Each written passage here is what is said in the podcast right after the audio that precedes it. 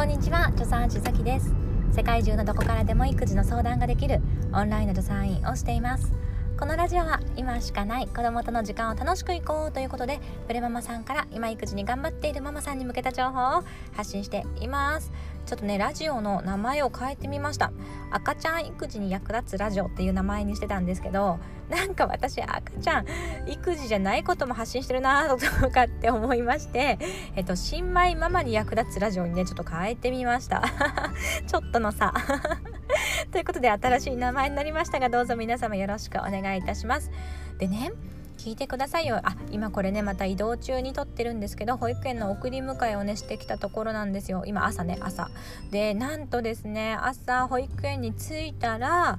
保育園バッグを忘れていることに気づくっていう。もう信じられなくないですか？もうおっちょこちょい。ということで慌てて保育園に着いたのに慌ててまた家に戻り二度手間っていうね朝を迎えております。いやだからですねちょっとこれあの保育園から帰ってすぐに仕事とか入れたらダメだなってね思いました。今日はですね朝一から授乳相談の、えー、個人のね、えー、ご相談の予約が入っているんですよ。でだけどさこれ 家に帰ってすぐっていう時間帯で入れてたらもう完全に間に合わなかったんですよね。でちょっとね今日は空けてたんですよ。少し。時間をね。それでよかったなっていうふうに思いました。やっぱりですね朝一の仕事っていうのはちょっとね余裕を持たせて。でその余裕のある時間にはなんかね仕事のメールチェックをするとかそういうことに当てて相手がいるお仕事に関してはですねちょっと気持ち余裕を持ったスタート予約にしておかないと朝ってねこういうトラブルが起こるなっていや私のおっちょこちょいが悪いんですけどね そんな風に思ったりしました。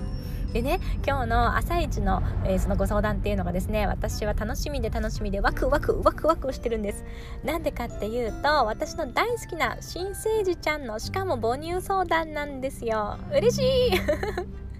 まあ、新生児ちゃんといっても1ヶ月検診がちょうど終わったとこなので、まあ、ギリギリ、えー、新生児卒業したかなみたいな感じの子ではあるんですけども私助産師でありますのでやっぱりねこの新生児ちゃんっていうねこの生まれたての子が大好きなんですね。もう大好物。大好物なんです。でさらにこの母乳相談も大好物。まあ、私はですねもうみんなが絶対母乳で育てましょうなんていうふうには思ってないんですよ。ミルクでもね母乳でも赤ちゃんは育つのでお母さんの好きな方を選んでねっていう考えではあるんですけども、えー、大事にしたいのはですね母乳で育てたいっていうお母さんが希望通りに行くっていうことをですね支援したいなと思ってるんですね。つまり母乳だけで育てたいって思ってるんだけどなんだかね授乳がうまくいかない乳首が痛くてね吸わせられないとか、えー、今今後でねもっと母乳の量を増やしたいとかねそういうふうに思ってらっしゃる方の希望がね叶うといいなっていうふうに思ってるんですよね。ということでですね、え昨年国際楽天ションコンサルタントって授乳のね国際資格も取りましたしあのますますね母乳支援に力を入れたいと思っているところなので今日の朝一のね母乳相談にもうワクワクしてるわけなんです ということでですねちょっと前振り長くなりましたがそんな感じで私はですね今日もう頭の中が母乳一色でございますので、え、このご質問もですね母乳関係のものに答えていきたいと思います。2つありますね。1つはですね、えー、匂いがあるハンドクリームを使っていいのっていう話ともう1個はですね香辛料を食べていいのっていうこの2つになります。で1つ目のご質問ですね。アロマに詳しくないのですが、えー、授乳中や乳児にはね、えー、NG っていうものがあるようです。そこで友達からねロクシタンとかのいい匂いのね、えー、ボディクリームとかハンドクリームをあの何？うリラックスに使ってねっていう風にね言われてプレゼントしてもらったんだけど子供には良くないのかな赤ちゃんには良くないのかなと思って使うのをねためらっているってことなんですね。で、えー、塗るのはですね赤ちゃんに塗るっていうことではなくて自分に使うようですってことですね。ご質問ありがとうございます。で、えー、私としてはですねこの匂いがあるハンドクリームボディクリーム系っていうのは生まれたばっかりの時はですね避けた方がいいかなというふうに思っています。で理由は2つあって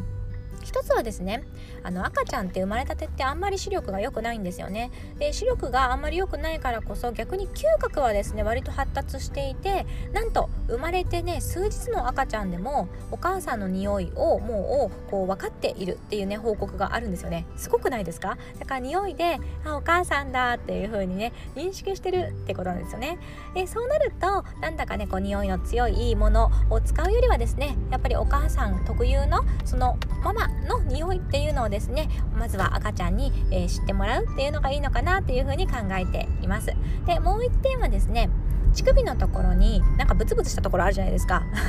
乳輪のところに。であれがですねモントゴメリー腺っていうんですけどあのモントゴメリー腺からのね分泌液っていうのが授乳にプラスに働くっていう風に言われているんですね、えー、どういうことかっていうと生後3日目までの赤ちゃんでですねあこのモントゴメリー腺が多い、えー、方の何ていうの？母乳赤ちゃん？の方が、えー、体重増加がねあ体重減少が少なかったっていう報告があるんですねつまりは赤ちゃんが、えー、おっぱいをね飲むことにプラスに働くんではないかっていうふうに、えー、まあ、考えられているわけなんです。ということでですねあのせっかくならそのねモントゴミリー線のいい作用っていうのを活用したいかなというふうに思うのでやっぱりこの生まれたばかりっていう時は自然なねその分泌液の匂いを消さないようにするのがいいのかなっていうふうに考えています。まあ、ただですねこれはまあ生まれたばっかりの時とかあとは授乳に関してね全然困ってないよとかもう順調だよっていう方は全然気にしなくていいと思うんですあだからその、まあ、困ってない人とかあのそのもう月齢が経っている方とかはね全然気にしなくていいと思っていますで私も実際ですね友達海外に住んでる友達からすごくね香りが強いでもいい匂いのハンドクリームをねたくさんもらったりしたのでそういうのね使ってます。ねなんかいい匂いのねものを使うとお母さん自体がね気分が上がったりするじゃないですか。なのでまあちょっとね最初の生まれたてとか1ヶ月とかはね、えー、まあ、あとは授乳がねうまくいってないっていう時をまあ避けてもらえれば、えー、お母さんがね好きな香りのものを使ってリラックスして楽しく育児をするっていうのがねいいのではないかなっていうふうに考えております。ご質問ありがとうございました。もう一つねいただいてるんですね。もう一個は以前の投稿に母乳育児でもママの食事制限はしなくて OK とありましたが香辛料も気にしなくて大丈夫ですか？ずっと担々麺とか辛いものをね食べたいんだけど我慢していると。なんか良くないのかなと思ってね不安になって食べられませんっていうことなんですね。ありがとうございます。でえーとまあ、ちょっと面白い話をするとですね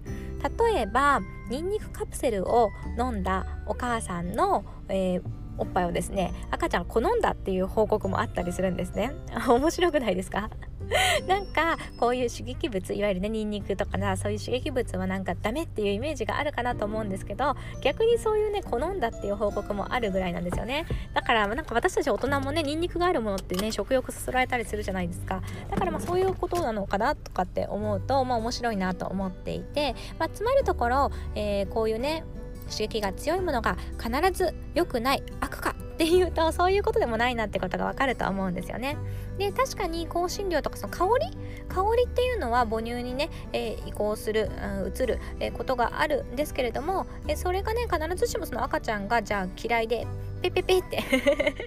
なんかいつもと違う匂いがするから嫌だなペペペって言うかっていうとまあそれってわからないってことなんですよねだってほらニンニクカプセル飲んだのこの向こうがねいたぐらいだから、うん、だから私はですね、えー、一律に香辛料を避けた方がいいよと思っているわけではなくっていや試してみればっていうふうに思ってますだって試してみて全然赤ちゃんの飲みっぷりが変わらなければ OK じゃないですか。で飲みっぷりが変わらないしかもお母さんはね食べたい好きなものを食べられるウィンウィンですよねウィンウィン。しかも母乳のね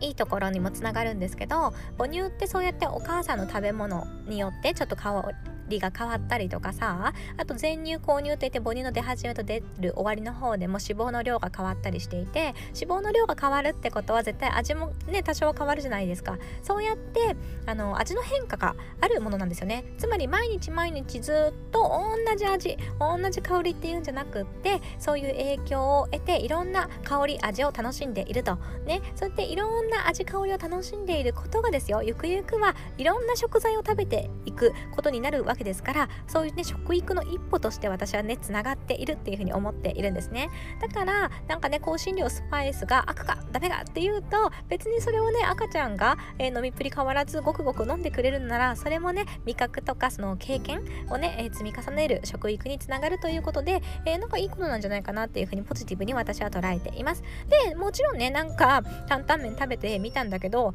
なんか赤ちゃん飲みっぷり悪い気がするって思ったら避ければいいんですよ。ね。ん。だから赤ちゃんのご様子を見て柔軟に対応してもらうといいのではないかなと思います。ということで今回も聞いていただいてどうもありがとうございました。一緒に楽しくお母さんをそして母乳育児をしていきましょう。助産師さきでした。またね